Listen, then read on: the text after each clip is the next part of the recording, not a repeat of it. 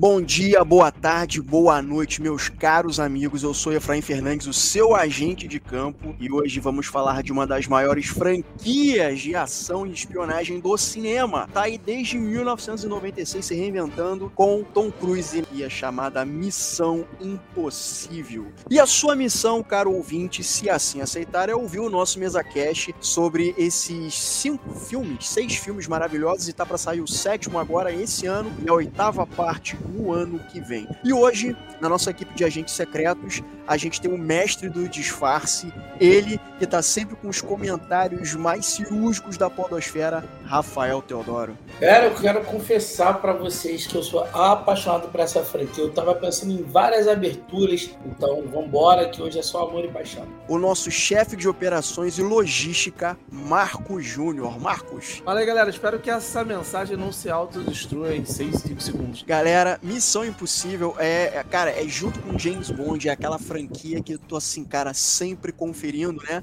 E fica sempre aquela pergunta, né? Quem veio primeiro, o ovo ou a galinha? Para mim pouco importa, porque o que tem James Bond a gente acaba vendo também na, na franquia Missão Impossível, e o que tem Missão Impossível a gente acaba vendo nos filmes do James Bond também do Daniel Craig. E aqui a minha pergunta que eu deixo para vocês de cara é a seguinte: qual o primeiro contato com vocês com essa franquia maravilhosa? Cara, meu primeiro contato foi exatamente não no filme em si, mas na na na cena clássica icônica do primeiro filme que eu vi, sem ter visto o filme, eu vi, eu, sei lá, eu passou em algum lugar, e eu falei, caraca, que cena incrível, que é aquela cena icônica, né, do cofre que ele vai, que ele não pode pisar no, no chão, não pode fazer barulho, que ele fica pendurado, né, ele fica fazendo assim com a mão, né, pra não, pra não tocar, e cai a gota de suor na mão, Brian De Palma, né, cara, primeiro filme, sensacional. Foi meu primeiro contato. Eu vi todos em, em, em meio que sequência mesmo, conforme ia lançando. É, eu tive esse primeiro contato com essa cena isolada, depois eu assisti o filme e fui é, assistindo conforme eles foram lançando no cinema, entendeu? Aí, pô, nasceu a paixão, né? Eu, eu também. Eu só não lembro agora qual era o filme, mas era uma animação que tinha essa cena, uma referência da, da missão do Missão Impossível, assim, né? E, e foi a partir daí que. Aí eu lembro de ter visto na Globo, que o primeiro filme, se não me engano, é de 98, né? Não, não, 6. 96, primeiro filme? 96, 96. Então, assim, eu vi, fui ver na Globo, porque em 96 eu não tinha dinheiro e nem podia ir pro cinema sozinho ainda. Então, eu lembro de ter visto. Não lembro agora exatamente é, qual foi a referência, mas eu sei que foi em alguma animação, não sei se foi Shrek, Toy Story ou algo do tipo. É, e, eu, e aí eu vi o primeiro filme, revi na, em alguma sessão da tarde, alguma é, foi na Globo eu lembro de ter visto, e depois eu vi o 2 na VHS, aí o 3 já foi no cinema e aí não teve mais volta. É, cara, o Missão Impossível, assim, é, o Marcos fala uma coisa bem, né? Essa cena do que o Ethan Hunt e a galera vão invadir a CIA, né, para fazer uma determinada parte da missão, e o Tom Cruise ele fica pendurado ali, e é uma sala que é a prova de tudo, né? Tipo assim, depois que o carinha, o técnico da cadeira, né, sai, a sala, tipo assim, se tiver um certo som acima, dispara o alarme, se cai uma gota de sol, qualquer coisa tocar no solo, aciona. Então, eu acho que isso é uma coisa que o Tom Cruise ele percebeu, porque o Tom Cruise ele tem muita é, influência, né, na, na própria franquia. Por mais que ele não dirija, né, ele meio que acaba fazendo de uma certa forma ali, né, junto com o diretor, como é que vai conduzir a história, porque o Tom Cruise entendeu esse senso de urgência que os filmes têm, essa coisa de você ficar em cima da cadeira e perder o fôlego. E eu acho que isso é uma coisa que o Tom Cruise ele faz muito bem, captar a sua atenção, ele faz tudo é, de maneira prática, né, tanto é que cada filme ele faz uma coisa mais impossível possível que a outra, né? A, a, galera de escola com quem eu converso, né, fica fazendo um bolão. Porra, será que o Tom Cruise vai morrer nesse filme? espero que não. Ele faz cada bagulho que tu fala assim, mano, não, cara, não precisa, mas o cara vai e faz. E eu acho que é até uma coisa que eu acho que os próximos filmes do James Bond pode estar incorporando. Essa coisa, não que os filmes do James Bond não tenha, porque a Era Craig especificamente teve muita ação física, né? Um James Bond mais porradeiro, né? E é, tem essa coisa da, da, do aspecto técnico da coisa, sabe? Eu acho que o, os próximos filmes do James Bond podem, talvez, acabar acabar incorporando essa coisa da aventura e de usar né, mais efeito prático, um pouco menos de CGI. Não, de novo, não que a Era Craig não faça, mas isso é uma coisa que é muito característica do Missão Impossível, né? Então eu acho que o Sr. Cruz ele fez um pacto, porque o cara não morre, inclusive para esse sétimo e oitavo filmes, que supostamente serão os dois últimos filmes, né, da franquia com ele, ele tá fazendo cada cena bizarra, do tipo, pular de um penhasco dirigindo uma moto, sabe? Tipo, são coisas que o Tom Cruise sabe é, é, fazer filme pipocão, filme cinema. E aí vem a seguinte pergunta que eu deixo para vocês: Missão Impossível sem Tom Cruise funciona? Porque como eu disse, parece que ele não vai mais fazer Missão Impossível. Será que essa franquia consegue ir pra frente sem ele? Cara, então, é, é difícil vislumbrar, né? Pensar agora no, no, no, futuro de Missão Impossível sem Tom Cruise. Primeiro porque, você falou, é, é, é tem a entrega do sujeito, né? Que é, não tem tempo ruim, o cara é, se pendura no avião. Eu, eu tava revendo agora o 2, né? Na cena inicial, que ele tá num penhasco. Eu não, eu não sei se aquilo ali foi feito, né? Porque naquela época já não, não tinha tanto... Uh, filme de 2000 2000, né? Foi é, prático. Ele tava lá mesmo. Ele, tava, lá mesmo, meu Deus do céu. Então já era, era, já isso. Então, assim, desde o início ele tá nessa, nessa brincadeira, né? Eu não consigo ver um, um ator que tenha tanto entrega quanto ele, que se entregue tanto ao, a um personagem, sabe? E fora isso, ele é um excelente ator. Né? O pessoal, eu não sei porque tem tanto preconceito com o Tom Cruise em termos de atuação, acha que só funciona em, em, em franquia, na franquia Missão Possível ou em outras coisas que ele né, passou do, do primeiro filme, não sei. Mas para mim o Tom Cruise, ele nunca foi um ator nem mediano, sempre foi um excelente ator. Ele entrega muito bem, não só nessa, nessa na entrega dele, né, como o, entrega o seu corpo, dá, você dá de corpo e alma pro filme, quase que literalmente. Então é difícil achar um cara assim, cara. É, eu acho que tudo tem que acabar um dia, né? Podia acabar aí, pensar daqui a 20 anos, de repente. Ah, vamos fazer aqui os filmes Missão Impossível. O Tom Cruise já morreu, tem 30 anos, então, sei lá, cara. Eu tô falando merda aqui. Eu... Enche o cu de maconha Doidão. e fala merda. Eu acredito, é, Marcos, que não. Que não. E o Efra também. Eu acredito que não exista, sabe? Não da forma como nós conhecemos. Tem que lembrar que Missão Impossível era uma série, televisão, e o, o, o Cruise comprou os direitos e fez a primeira adapta adaptação. Né? A grande diferença aí de distância do primeiro e segundo filme é que o primeiro filme do, do Brian de Palma é espionagem. Isso. Você tem essa cena icônica de ação, mas se você olhar na ponta do lápis, ela não tem, o filme em si não tem tantas cenas de ação.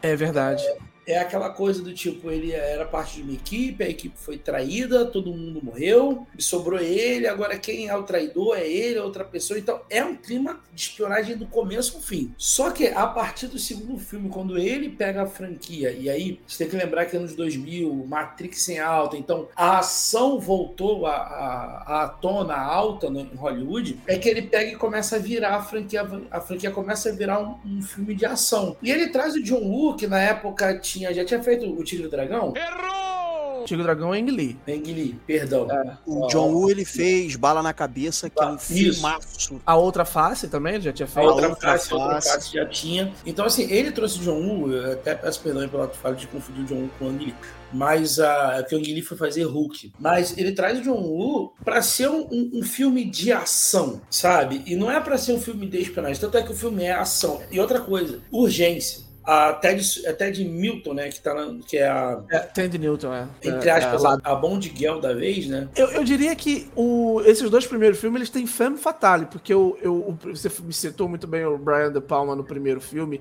com toque de espionagem, mas ele inclui elementos de não noir, cara. Sim. Ele coloca não noir no filme de espionagem. O Brian De Palma. Aí ele suga, né? O, suga, no bom sentido da palavra, a, essa coisa da, do, da femme fatale do primeiro, traz pro segundo né? Com a Tandy Newton. Que, enfim, eu não acho. É uma atriz mais, mais mal menos, né?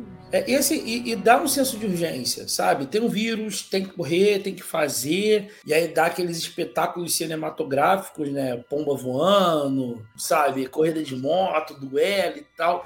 Então, aquela coisa que para cinema de ação funciona. Sendo que é justamente o filme que eu mais gosto é o Missão Impossível 3. De todos. Todos para mim, 3 é o melhor, que é o do J.J. Abrams. Sim, J.J. Abrams fez coisa boa na vida, gente. Não só de Star Wars, J.J. Abrams viu. Cara, e quando ele traz esse filme, é, ainda é no gênero de ação, mas é quando a franquia expande. Você vê o Ethan já que não está mais nativo, ele é professor, ele tem uma família, e ele já vira a parada mais pessoal. Por isso eu gosto do filme, não é de, de um mundo vai acabar, não, cara. A parada é pessoal. Então, é, o Philip Seymour Hoffman, saudoso, cara, faz um vilão incrível. O melhor vilão de todos. Nossa senhora. A cena de abertura, que eu gosto muito que, que ele começa um filme com a cena do meio, né? Essa que cena é, é maravilhosa. amarrado. Essa cena tá no tá trailer. Tá caindo de um olho só e, e, ele tá, tipo assim, olhando com uma cara, tipo, cara, eu vou matar essa pessoa. Sabe? Não adianta você chorar. Eu tô com contagem regressiva e vou dar tiro. É, é incrível. É muito bom. Humpty Dumpty sat on a wall. E curioso, o, o segundo é, um, é como você falou, Rafael, introduz mais ação, mas é o que eu menos gosto dos filmes do, do Missão Impossível. É porque mas assim, que todo que... mundo menos gosta é o 2 mesmo. É, é, porque não tem aquela pegada. Assim, é, eu acho que enquanto o filme de ação, enquanto o filme de ação, tiro, porrada e bomba, ele funciona. Mas eu acho que ele se distancia um pouco da proposta que foi o primeiro filme do Missão Impossível. Lembrando que o primeiro filme do Missão Impossível ele é levemente baseado na série, mas as situações dos personagens, até onde não me falha a memória, são completamente inventados tendo como base o material original que é a série do Bruce Keller feito lá na década de 60. Então, segundo, eu acho que é bem isso que o Teodoro falou. Ele vem naquela onda de filmes de ação dos anos de 2000, tanto é que o Ethan Hunt tá todo de preto, óculos preto, roupa é. preta, dando é. tiro, andando de moto, que aliás é uma cena belíssima no segundo filme. É, a é. cena do final quando tem aquela, aquela perseguição de moto, como se fossem dois cavaleiros ali brigando e tal. Exato. Então, assim, é justa, o, né? Fazer uma justa. Sabe? Então, assim, é, é uma cena muito bem feita. E assim, o, o John Woo, ele é muito. Ele é um poeta visual. É a pomba branca, são as ondas quebrando, é o zoom, aquele chicote que vem do nada, e os caras ali, né, tipo, se recuperando da, do impacto para depois ficarem na porrada. Inclusive, uma outra coisa que eu percebi também no Missão Impossível 2 foi quando foram introduzidas cenas de luta, né? Tipo, combate corpo a corpo, né? Mas, não que no primeiro não tivesse, uma cena ou outra, mas eu acho que ficou mais recorrente na franquia, a partir do segundo, as cenas de combate corpo a corpo. Então, a cena final é muito bacana porque é o seguinte: você vê que é o Tom Cruise e é o Douglas, Douglas Scott, Douglas que na Scott. época estava até voltado para ser o Wolverine na época. É. Você vê que são os dois ali caindo na porrada. Ele recusou o Wolverine para fazer esse filme. E depois Porra. nunca mais. A gente não sabe Se mais. Fudeu, né? Quem é esse cara? Se fudeu, né? E é assim, ele, ele introduz o elemento da luta, né? Da arte marcial e tal. Assim, legal. A gente vê o Van Damme dando chute. Ou a gente vê o Van Damme, ó. A gente vê o, o Tom Cruise dando chute giratório e tal. Mas assim, ele não é um artista marcial como o Chuck Norris ou como o, o, o Van Damme que dá chute giratório, que é uma marca registrada dos dois. Ele faz. O Van Damme. O, o, eu falando Van Damme de novo. O Tom Cruise faz. Mas você, você vê que ele treinou para fazer aquilo. Ele não é. Aí, uma coisa que eu percebi é que eles mantiveram a ação física nos filmes, né? A, a luta, o embate corpo a corpo, que é uma coisa que um espião tem que estar tá versado, ele tem que saber, né? Se virar com a arma e sem a arma. Só que as cenas de ação já mudaram um pouco. Mal comparando, ficou uma coisa mais Steven Seagal, vamos botar assim, sabe? O cara tá lá na mãozinha lá e tira, coloca a arma, dá porrada no cara e tal. Então eu acho bacana. E aí no terceiro que veio essa virada que o Teodoro falou, que também acho muito interessante, que é uma história pessoal. A gente tem lá aquela questão do pé de coelho, que é uma arma, pode mudar o mundo inteiro, destruindo a porra toda, destrói sorveteria, criança, não sei o que, que é até aquela cena que o Bendy fala para eles, né, o que, que pode ser o pet coelho, né? Mas é, o lance, o pulo do gato é, é uma história muito pessoal pro Ethan. É, só que aí sumiram com a Michelle Monaghan, acho que é o nome da atriz, meio que sumiram com ela e trouxeram, souberam costurar ela depois. Então eu acho que a partir do terceiro que as coisas vão tomando um caminho mais interessante pra franquia. É. O primeiro é sensacional, para mim o primeiro é sensacional, o segundo dá uma caída, e depois, para mim, acho que eles acertam o tom por aí. É, e daí pra frente é só filmaço. Então, e outra coisa também que eu acho que o terceiro ele traz, traz a ideia das máscaras, a partir do terceiro meio que populariza, que é, vira uma das marcas da franquia. Que era, não, é, até, até que tinha no primeiro, mas eu acho que, sei lá, acho que eles meio que mudam, entre aspas, né? Mudam a tecnologia de como se fazer as máscaras, né? Sim. Como eles confeccionam. É, Isso ah, eu acho tá, maneiro. Tá. É porque o primeiro, o primeiro ele tem o negócio da máscara, mas ele não tem o negócio da voz. A voz. A também. voz entra no segundo, a voz entra no segundo depois que ele bota um, tipo um chipzinho. Sabe por que disso? Porque o John Woo fez lá outra face. Na outra face tinha justamente isso. Essa, ah, essa pegada de mudar o rosto e mudar a voz. É sensacional pêssegos, eu posso comer mil pêssegos por, pêssegos por horas. É, fala, é isso aí. A fala do, do, de, do, Nunca esquecerei. Nunca vou esquecer. É. Adoro esse filme. Mas o 2, o 2 eu acho que tem uma das melhores cenas de máscara de, de toda a série, que é a cena que o, o, Ambrose, que é o vilão, ele tinha cortado o dedo de um dos capangas dele numa cena anterior com aquele cortador de charuto, né? Aí te, e ele pegou, mais pra frente ele consegue pegar o Ethan Hunt. E, e quando ele tá olhando pro cara e mata, mata o Ethan Hunt, entre aspas, quando ele olha a mão do maluco lá com o dedo cortado, ele tira a máscara e aí mostra que é o, que era o capanga dele lá. É uma das melhores cenas.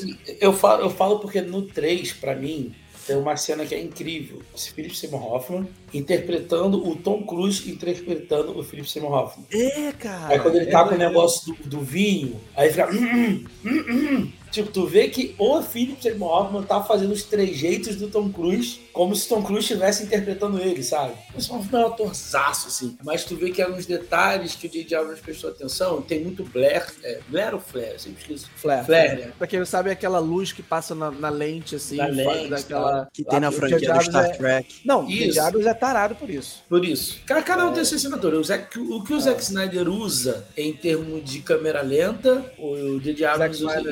É.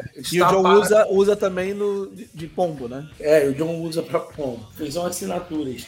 Mas o, o, o terceiro também, ele além de popularizar a questão das máscaras, eu acho que é quando a franquia ela se acerta em tom, na mescla certa do que até onde é espionagem, até onde é ação e até onde entra os gadgets. Porque ali sim começam as missões, sabe, na volante. É o, o, o Tom Cruise tá apagado e aparecer na China, sabe? Correr porque tem que pegar e- o avião, uma caça explodindo uma ponte, sabe? Nossa, essa cena é Essa maravilhosa. cena é muito boa. Puta que pariu. Então é quando o- a, a franquia, se- na minha visão, tá? É quando a franquia fala, cara, é isso que a gente vai ser. É o que, por exemplo, o para mim, o Missão Impossível 3 está da mesma forma que o Velozes e Furiosos 5 está pra franquia Velozes e Furiosos, entendeu?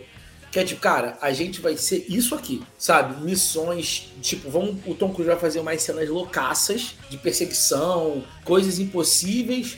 Ah, Vamos sempre ter uma arma para destruir o mundo e temos que montar a melhor equipe e o governo pode estar ou não do nosso lado e vambora, é daqui para cima. E vamos usar um aparelho tal, um aparelho tal, esse aparelho aqui faz isso, com essa tecnologia você vai conseguir fazer outra coisa. E uma coisa que essa, que, que é quando o Simon Pegg, se não me engano, entra na franquia, que é o aparelho pode falhar, que a gente vê, por exemplo, no 4, quando ele tá escalando lá a, o, o Ah, essa cena é muito boa. que, cara, ó, isso aí pode falhou, sabe? Ele vira, ele vira e fala, não, porque azul é sorte vermelho, morte. Aí ele, caralho, que foi? sabe? Que é quando entra o, o nerd da cadeira, que é o Simon Pegg. E depois o Simon Pegg vira o nerd da cadeira em campo. Mas eu acho que é quando a, a franquia em si encontra seu equilíbrio. Tem uma parada também, é, Teodoro, que também eu acho interessante, que também foi a partir do terceiro que é, foi bem pontual, mas quando o Bendy, que é o personagem do Simon Pegg, entra, ele introduz humor, sabe? Fica uma coisa mais leve. E aí o Tom Cruise viu naquele cara ali a oportunidade de ser o contraponto com aquela coisa sisuda, né? Que tem as missões. Porque quando ele entra, cara, em campo, ele, ele vira agente de campo, né? Então ele é o, contra, o contraponto perfeito do, é, do Ethan Hunt, né? Enquanto que o Ethan Hunt é todo sisudo, ele é mais leve. Mas aí eu percebi também que o próprio Ethan Hunt, ao longo dos filmes, ele foi ficando um pouco mais leve também, né? Em, em alguns momentos ele até faz piada, né? No 4 tem uma cena que ele tá no Burj Khalifa que ele teve, pra mim, virou até meme que eu uso nos meus vídeos de vez em quando. E quando eu falo, "Você não brinca comigo, que ele tá. Ele fala, no shit! Ele- é, é É, muito pode crer. engraçado, cara. E essas cenas do, do, do 4 que vocês falaram, é, é bom, bom citar isso, que até porque foi citado também Velozes e Furiosos, que ali começou a formação da família, né? Sim. A família do MC. M5? IMF. MF. M5 é do Serviço Secreto Britânico, porcaria, do Bond, tô confundindo tudo. Agora, uma coisa que eu também. Você falou de família aí, o, Marcos. Uma coisa que eu sinto falta.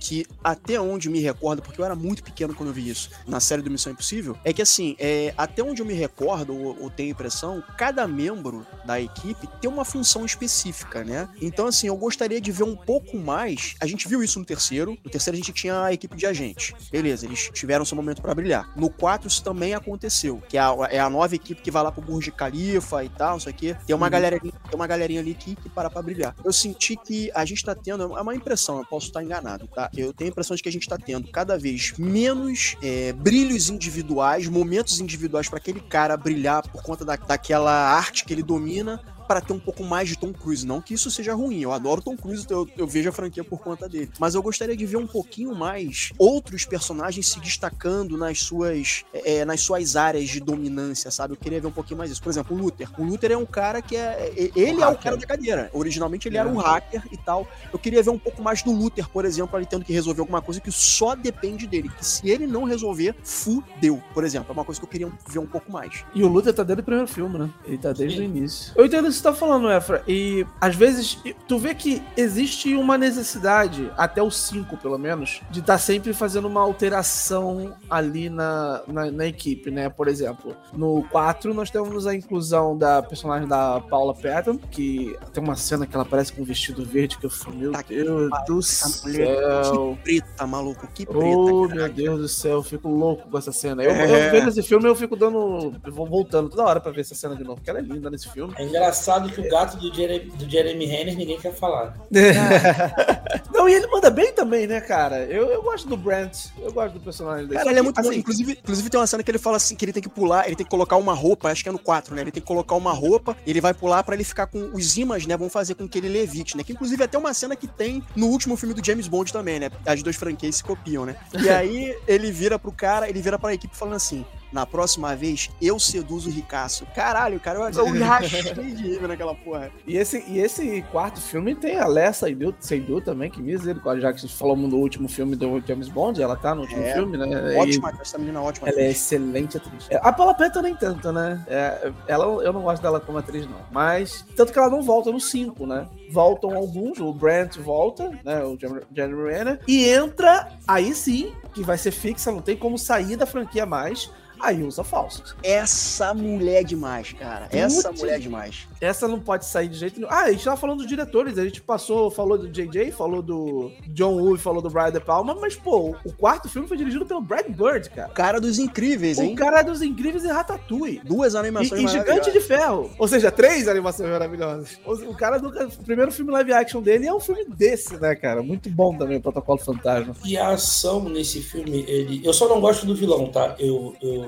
eu, acho o. É porque ele tava. Se eu não me engano, eu esqueci o nome do ator. É Michael Nikivis. É, é que ele, é ele é versão é, sueca de. É o russo do John Wick. Isso, ele. E ele vem de uma, de uma série de filmes do. que depois virou a. Caraca, que o Daniel Craig fez. Ah, tá, Millennium. Millennium. Isso, Millennium. Isso. E, e, ele vem do, da versão sueca, que foi quando ele pegou e despontou né, em, em, Hollywood. Mas eu acho que um vilão. É porque, assim, cara, de novo, o Philip Seymour Hoffman, ele é um vilão tão incrível. Quando você pega esse vilão que é tipo, ah, cara, você é só qualquer. Já que a gente tá falando de James Bond, Daniel Craig, cara, depois do Javier Bardem, eu acho que nem o Christopher Walker.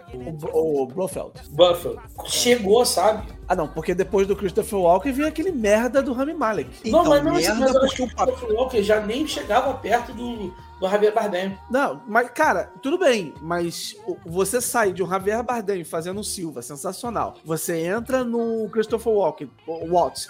Pode até não, pode até não ter a melhor coisa do mundo, realmente. Concordo. Eu não gosto daquele filme, acho que é um dos mais fracos do 007. Aí depois você vê que um filme muito bom, esse último 007, maravilhoso, e coloca o Rami Malek mas eu acho que foi porque Porra. ele foi mal escalado. Eu acho que o Rami Malek ele foi mal escalado para esse papel. E eu acho que o personagem ele não é não, tão é bem desenvolvido assim. Não, ele é ruim, ele é ruim, ele é péssimo ator. Ele é horrível. Eu não sei nem como esse desgraçado ganhou o Oscar. Não entendo. A gente finge que não aconteceu, né? Ah, porque, pô, ele é horroroso. Eu acho que também não era. Nada contra o ator, mas eu acho que ele não era pra ter ganho aquele Oscar. Não, claro que não. Mas, claro gente, a gente tem que lembrar que a Gwyneth Paltrow ganhou no lugar da Fernanda Torres, então a gente Fernanda Montenegro. Gente, eu tô confundindo os nomes tudo hoje.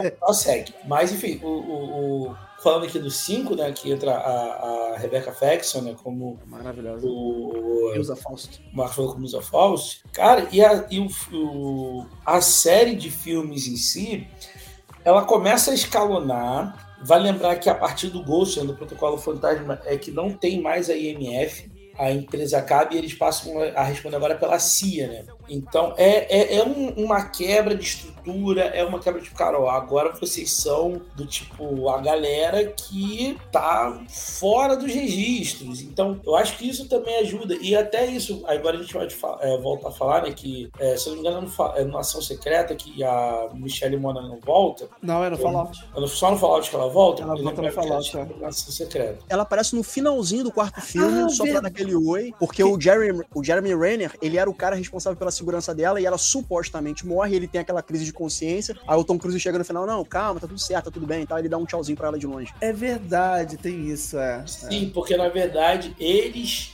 forjaram a morte da Monaghan pra ela, pra ela, tipo assim, não virar alvo. Isso. Né? Então, tipo assim, ó, o Jeremy Renner era, era responsável por ela, aí eles fingem a morte dela pra ela sair realmente de, de todas as coisas. Então, quando traz ela de volta, você entende que a história do Ethan evolui. Porque até então, nos outros filmes, é tipo assim, ele tem um, um, um afé amoroso durante o filme e acabou, próxima missão. Um afé amoroso, próxima missão. Ali não, ali você vê que tudo que acontece no terceiro filme gera consequências para a vida dele, sabe? Não é só o cara que vai lá, faz o que tem que fazer e vai embora. Não. Cara, eu tenho uma vida, eu tenho uma carreira, eu tenho algo e isso tá impactando a vida de outras pessoas. E eu acho que isso só cresce, só cresce. E uma coisa que eu quero pontuar aqui na, na, na nossa. Nem sei se o Efra colocou isso no roteiro, na pauta. Cara, mas como cada adição parece que é, que é pensada a dedo, cara. E o filme cresce e cada personagem que entra faz o filme ficar melhor. Por exemplo, eu tô aqui com, com Fallout aberto, né? Olhando as uh, roteiro e tal, elenco, cara. Angela Bassett. Que mulher. E o Henry Cavill. Henry Cavill, cara. Reload de braço, cara. Não, muito maneiro aquela cena, né, cara? É. Aquela porradaria no banheiro me lembrou dois filmes. Me lembrou o Bad Boys, quando o Martin Lawrence cai na porrada no banheiro com o cara. E me lembrou True Lies também, quando tem um tiroteio no banheiro, cara. Eu achei isso sensacional. Ah, é, mano. True Lies é Mas eu acho, eu acho que ele se baseou, acho que o Tom Cruise se baseou muito no Buster Keaton, né? Que é um cara lá das antigas que fazia muita é. cena física, assim como o Chaplin, né? Fazia muita cena física e ele viu o quanto isso traz valor positivo pro filme, né? Então, com certeza ele deve ter dado uma olhada nesses caras, assim, para desenvolver. Porque a cena de porra. Cara, esse reload do braço do Henry Cavill. É Inclusive, é se você passar o frame por frame, bem devagarinho, você vê que a barba do Henry Cavill cresce. Eles é, adicionam digitalmente uma barba ali, ele é muito bizarro. Caramba, vou fazer, vou ver isso aí. Humpty Dumpty sat on a wall.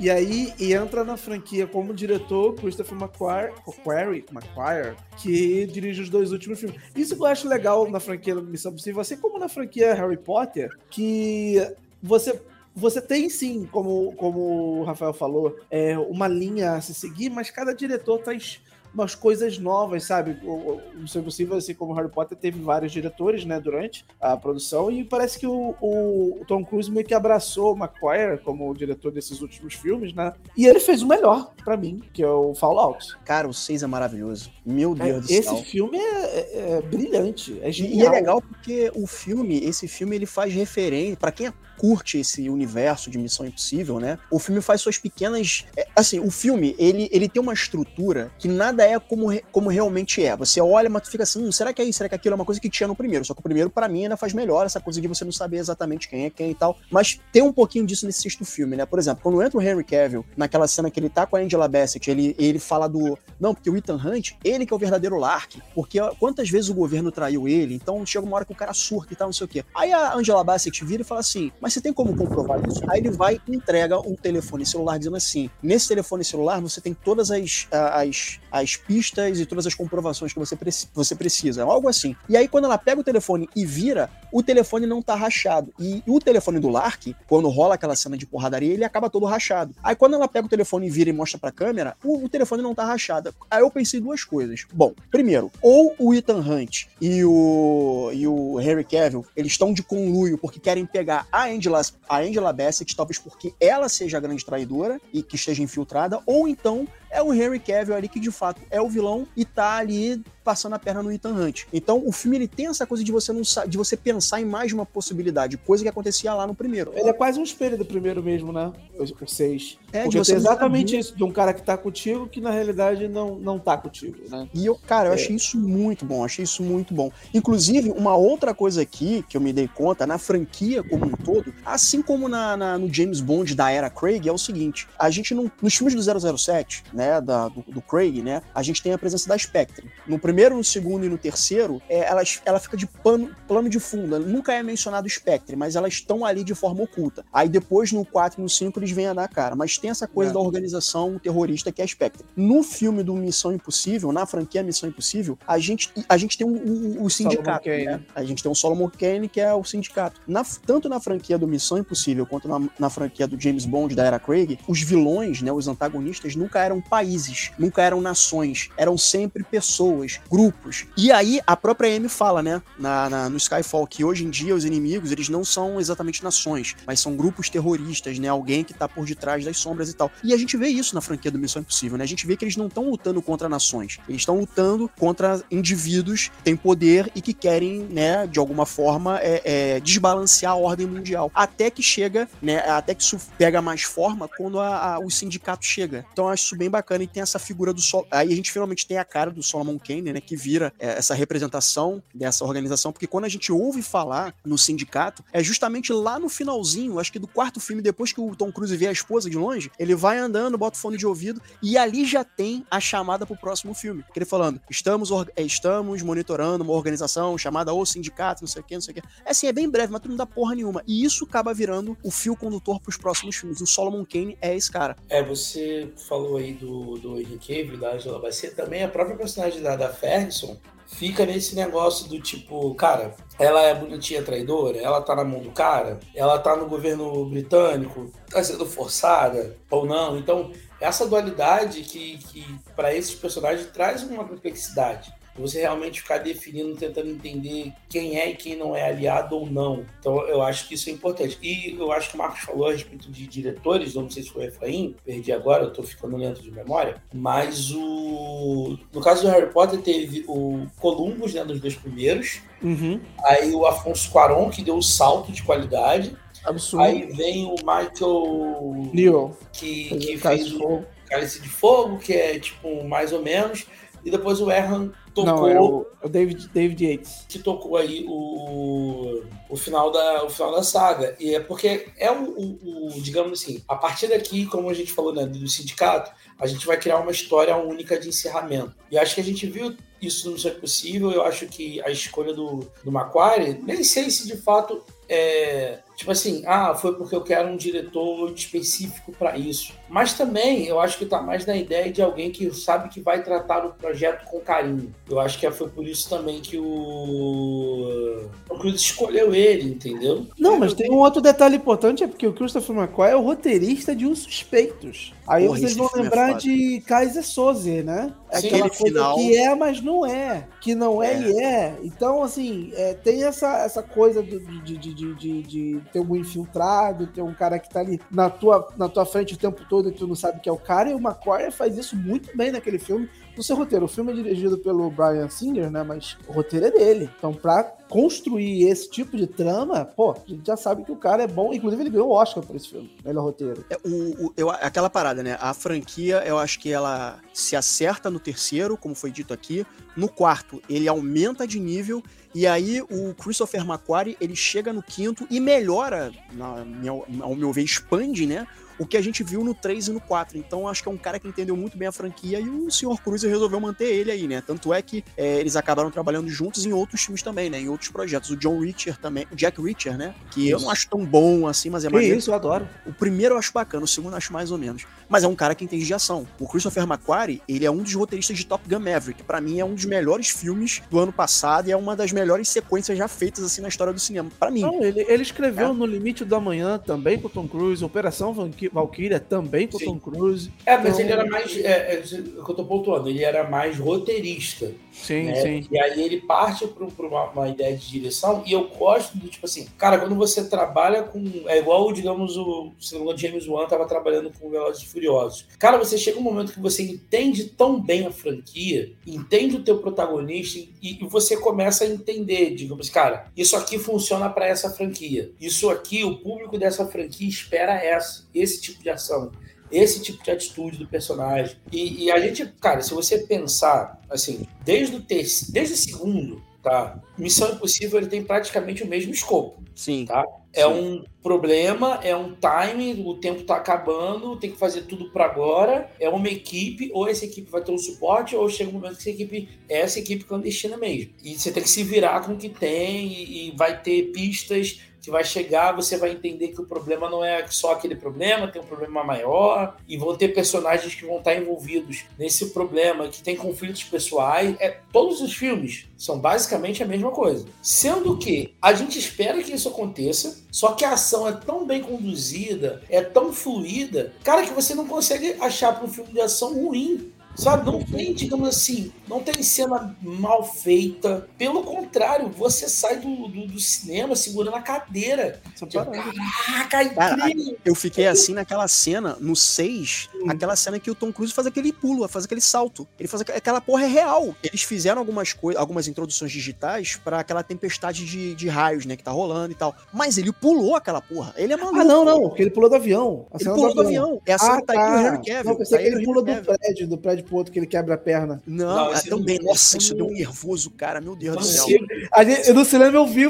eu sabia que ele quebrava a perna nessa hora, né? Não dá aquele nervoso? Nossa, é porque eles, eles dão. O diretor, não sei se era o Macquarie já. É, já. Era, o, foi no 5, né? Que isso aconteceu? Não, sei. Eu não sei, não sei. Que assim, ele pega e coloca os, o próximo take, né? Que é pós-quebra, que ele tá mancando ali. Ele mantém no filme. Ele mantém. Caralho, o cara é profissional. Com a porra do pé é quebrado, o cara continua é assim. É isso, não, mano, assim, o diretor entende que, tipo assim, cara, é, vamos, como é que eu posso trazer meu personagem pra realidade? Perfeito, é por isso que eu gosto tanto, é por isso que eu gosto tanto a partir do terceiro, que é quando o Tom Cruise começa a sofrer fisicamente. Do tipo, ele não é um ser intocável, sabe? Não, cara, ele bateu a parada e a parada tá doendo. Ele vai se recuperar, vai, porque ele tem que continuar correndo atrás do negócio. O grande lance do Ethan, a partir do terceiro filme, cara, é que a gente vê o Ethan com a cara rachada. Falho. Ele é falho. Ele é um maluco é. Extremamente capaz, mas ele ainda é humano. Sabe quem teve essa sacada também? Foi o J.J. Abrams. J.J., sim. Vou dar, uma, vou dar uma, um exemplo aqui. Aquela cena do terceiro, em que a mulher dele, no finalzinho, ela tá capturada lá na China, ele entra no que parece ser um consultório, alguma coisa assim, e ele vê que tá vindo, tá chegando uma galera, né? Ele comete um erro. Ele deixa cair umas paradas, faz um barulho desgraçado, ele faz aquela cara de puta que pariu, fudeu, o que, que eu vou fazer agora? O cara vem armado, ele desarmado, ele vai, consegue desarmar o cara, e aí quando ele vai, né, é, libertar a esposa dele, vem o, o, o Philip Seymour Hoffman e ativa a bomba na cabeça dele, ele cai no chão sentindo dor. Tu vê que é um cara que, tipo assim, fudeu, o cara vai morrer. Isso que eu acho legal. Eu vou antes disso, a cena para mim que ele tá a, a, algemado, que é a cena que abre o filme, depois você entende que tá na metade. Sim, sim. Cara, o teu, herói, o teu herói tá chorando desesperado porque ele só tem como implorar pro vilão não matar, porque ele, ele não tem como fazer nada. É algo mais, é o mais vulnerável que ele já esteve. Ele é. não tá pedindo pela própria vida, ele tá pedindo pela mulher que ele ama e ele não tem como fazer nada. Tipo, primeiro ele bota aquela banca, né? Porra, sou fodão, tu não vai me quebrar. Aí depois ele vê que o cara tá falando sério, aí ele começa a negociar. E depois o cara começa a implorar para não matar a mulher dele. E o Philip Seymour Hoffman, assim, é, é, não, não muda. Tipo assim, eu quero pé de coelho. 10, 9. Eu quero... E, e, ele não altera a voz, ele não grita, ele não dá chilique. Zero. Pá. E tu vê o grito, assim, eu gosto cena que ele dá um grito que ele treme a, a cadeira, sabe? É, é, é. Não! Cara, Cara. Eu, eu tô com essa cena na cabeça aqui.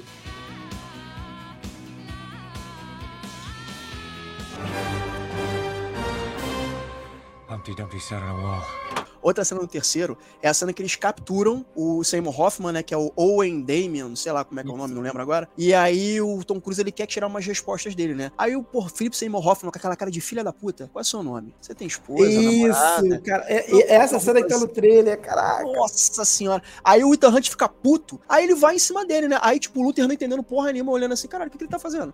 E aí ele abre a comporta do avião, deixa ele pendurado e ele vai cortando tira por tira que ele tá amarrado na cadeira, né? E ele gritando, Ethan, não faça isso, Ethan. Ele fala o nome do Ethan umas três, quatro vezes. Aí tira ele. Ethan, você não é assim e tal, não sei o quê. Aí ele sentou, aí o Felipe Seymour Hoffman tranquilo, como se nada tivesse. Eu já teria me borrado toda nessa hora. Como se tivesse acontecido nada que eu faço e para quem eu vou vender não é da sua conta. Algo assim. Ethan. Ou seja, ele já sabe o nome do cara e já sabe que vai atrás do cara. E o Philip Seymour Hoffman, porra, frio, tranquilo o tempo todo, como o Rafael falou. Não altera a voz, não gritou. Cara, esse é sociopata, meu irmão. Esse é, esse é. E é morre muito... de um jeito, tipo, banal, né? Ele morre atropelado. Não, isso aqui, não, é o que mata o, o que mata o 3 é esse final, essa revelação de que não era exatamente ele que tava comandando tudo, era o personagem do Billy Crudup. O filme tava muito bom, aí viu essa reviravolta. É, ah, reviravolta. Mas pelo, menos, mas pelo menos tem Lawrence Fishburne. Pelo menos tem ah, Lawrence é, Fishburne. Tem que é um cara que eu queria de volta na, na franquia. É, ele foi meio que substituído pelo Alec Baldwin, né?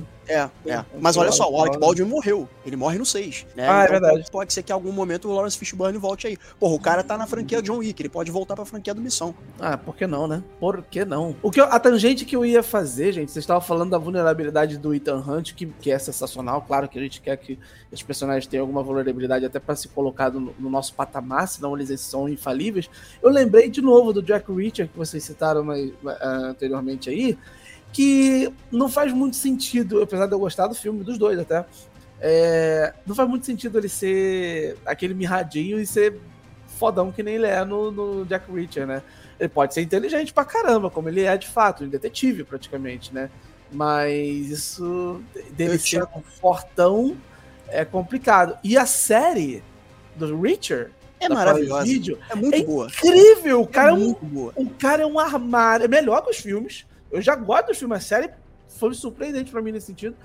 E o cara é um armário mega inteligente, sensacional. O- E se o- aproxima mais da descrição dos, dos livros do Lee os Child. livros do- Isso. o Lee Child, quando ele fez, ele fez pensando num cara que, que tem aquele porte físico. E esse ator, é, porra, ele é sensacional, esse cara. E o cara é mó gente boa, cara. Já vi umas entrevistas dele. O maluco, tipo assim, JJ, gigante gentil. O cara é mó gente boa, maluco. E o cara tem até uma luta contra a depressão e ansiedade, né? Então, eu acho isso legal. Ele fala isso abertamente, que ele passou por um período da vida dele que era meio foda e tal. Ele é um cara, ele é gente como a gente, tá ligado? Ele teve até no Smallville, ele foi o Aquaman no, no Smallville. Ele É foi. o- verdade. É. ele foi o Rapino ou Columba na, na série do Titãs também. Inclusive, eu acho que esse cara que tinha que ser o Shazam no- nos filmes, na forma transformada. Eu acho que ele que tinha que ser. Pode crer. Alan Richardson. Richardson. Isso. Isso aí, esse cara é muito bacana. Tá no 10, né? No Velozes de 10. Eu É. não sei, cara, porque eu acho a franquia de Velozes muito ruim, eu não vejo, sabe? Tipo, eu vi tudo fora de ordem, eu não lembro de porra nenhuma. Porque eu acho que a franquia de Velozes, assim, ela tem boas cenas de ação. Eu acho até que pode dizer que a franquia do Velozes hoje em dia, entre aspas, rivaliza com, com James Bond e com o Missão Impossível. Porque Não, assim, não, não, não, não. Aí não. Eu discordo de você. Rivaliza, Eu acho que rivaliza mais com Missão Impossível do que com. Não, não, Porque tem eu... cenas muito. Porque assim, qual, qual é a minha birra? Qual é a minha birra com o Velozes e Furiosos? Não são os atores, não são as atuações, porque todo mundo ali atua, enfim, é, de qualquer jeito, modo whatever, só tá ali pelo cheque. Eu tô dizendo que não me agrada tanto, porque era uma franquia que era pra ser sobre racha de rua. Aqui na, na minha rua, na rua principal, porra, quando eu era moleque, todo final de semana, a partir de uma, duas horas da manhã, tinha racha de rua. Os caras, os cara, cara, sério, papo reto. Então era sobre isso, e isso eu achava muito maneiro. O primeiro eu acho bacana, o segundo eu acho bacana, o terceiro eu também acho bacana. Depois, cara, acho que ficou quando o The Rock entrou, não lembro agora a ordem, se foi no quarto, no The quinto. Rock entra do quinto. No quinto. Caraca, o bagulho virou de gente Mas, secreto, mas, mas foi o que eu falei, foi o que eu falei, assim, o Velozes e Furiosos, eles decidem ser o que querem ser a partir do quinto. Porque até Ah, é. então, é uma gangue de roubo, tá? Era DVD, os caras roubavam DVD, cara. Ele O cara roubava a parede de DVD. Só Os que aí depois, espaço agora. E só que aí depois entra naquele lance, cara, vocês agora. é, Cara, acho que até o 5, porque o 5 ainda é uma missão de roubo. Só que a partir dali vira naquele negócio, tipo assim, é, existe um, alguém querendo uma arma secreta que pode destruir o mundo. Vou chamar esta equipe que não tem treinamento nenhum.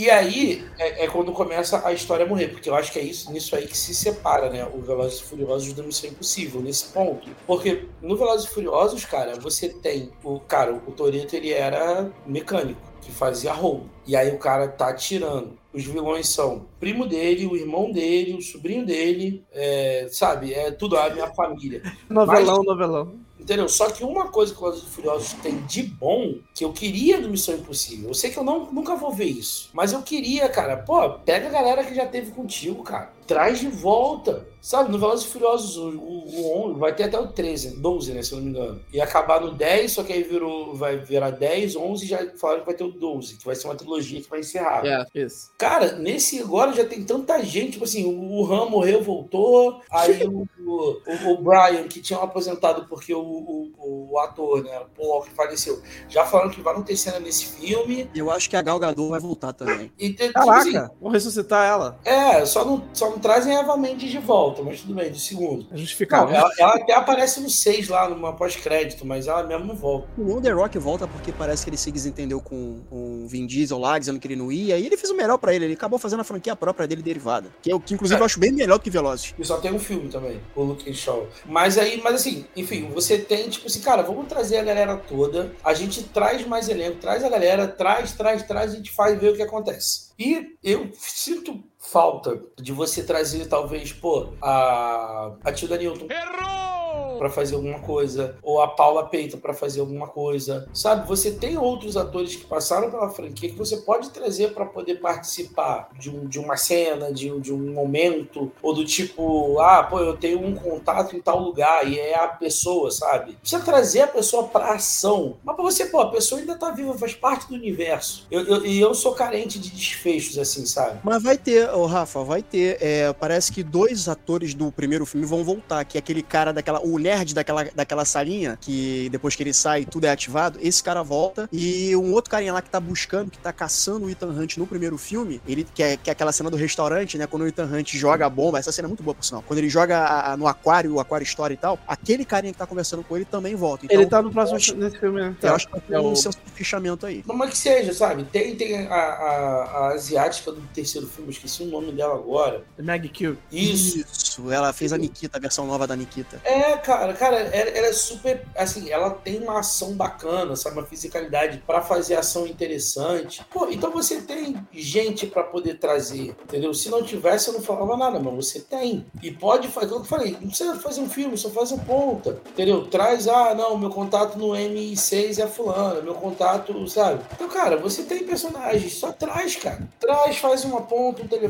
um alô, a gente vai, caraca, fulano é daquele filme, e pronto. É um agrado pro fã, né, cara? Por mais que seja legal a gente ver cenas físicas e cenas perigosas feitas pelo Tom Cruise, tipo essa última, que foi o do salto no avião, que eu achei sensacional. Que inclusive o Henry Cavill falou que queria fazer e o Tom Cruise falou: não, não, não, não, não. Você precisa de um certo tempo, experiência, nosso, nosso cronograma tá curto, você não vai pular, não. E te, inclusive o Henry Cavill, a única cena física, assim, mais física que ele fez com o Tom Cruise foi a cena do final, que ele tá no helicóptero, que eles de fato estão realmente voando no helicóptero e o Henry Cavill realmente achou que ele ia morrer naquela cena, porque é uma cena de perseguição entre helicópteros que também é maravilhosa. Eu nunca pensei que ia ver cena de perseguição de helicóptero na minha vida. O, o Henry Cavill achou que ia morrer, ele virou, ele virou, ele falando, né, em entrevistas, né, em programas de talk show e tal, falou assim: "Ah, então é assim que eu morro", sabe? O cara levando na mão esportiva. Mas assim, é isso que eu quero ver, sabe? Além das cenas físicas, é trazer essa galera de volta, porque eu agrado pro fã, né, cara? É legal, é gostoso saber que ainda lembra daquele cara, que aquele personagem ainda tem uma certa relevância na franquia, nem mesmo que seja assim, 48 do segundo tempo para fechar o caixão. Mas seria legal ter um pouquinho mais disso.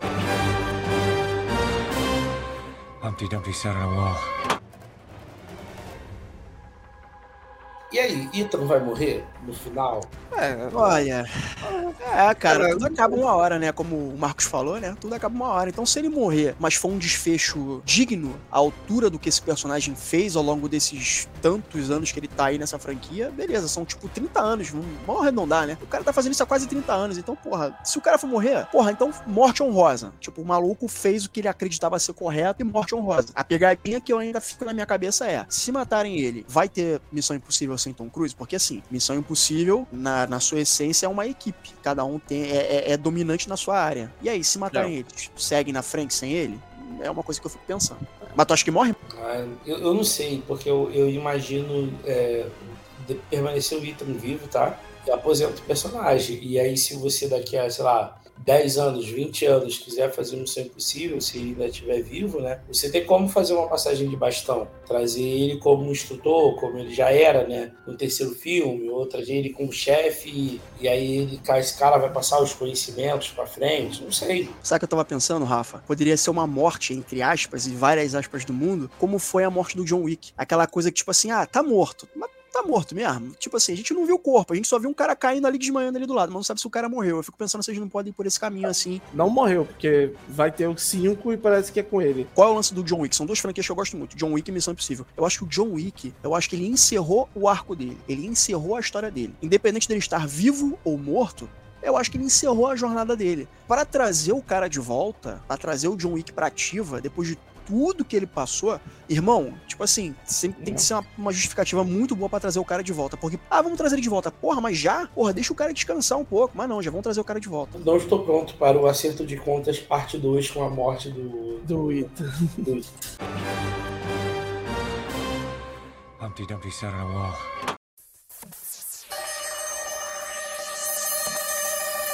Eu queria que vocês dessem a nota para a franquia como um todo de Missão Impossível de uma a quatro cadeiras. Vamos começar com o Marcos. Ah, cara, eu dou quatro cadeiras.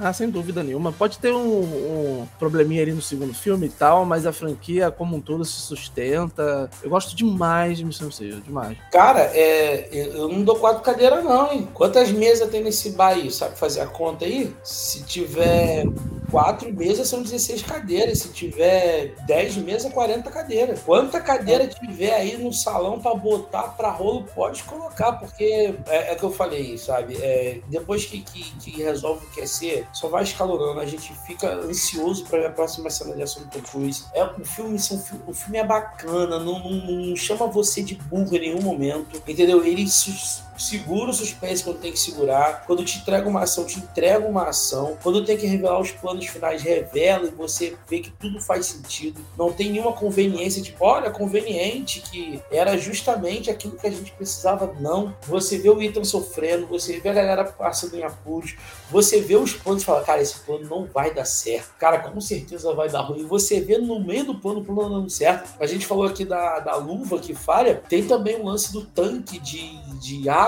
que o Ethan tem, tipo assim, cara, é, é a única janela, senão ele vai morrer afogado. E ele, é, tipo, se afoga, sabe? Então. Inclusive, é... ele treinou para ficar quase sete minutos, né, sem respirar. O cara, realmente, o cara faz o impossível.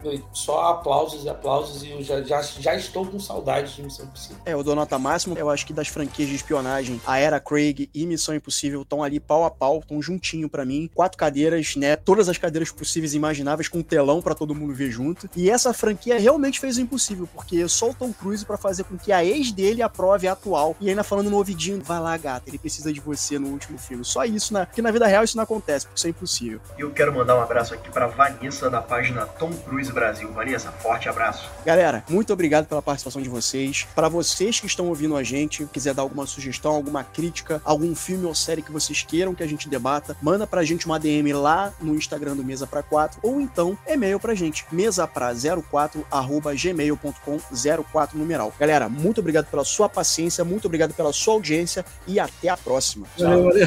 Tchau.